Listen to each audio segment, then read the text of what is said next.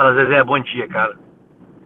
É, deixa eu te perguntar, deixa eu te falar uma coisa. Eu tô pensando aqui, sei que tá difícil para vocês aí, para arrumar recursos, sei que tá correndo atrás, mas eu tô falando por mim, não falei com ninguém, tá? Do time. Vê se você não consegue, pelo menos pagar esses outros 60% antes do jogo, cara, de quinta-feira.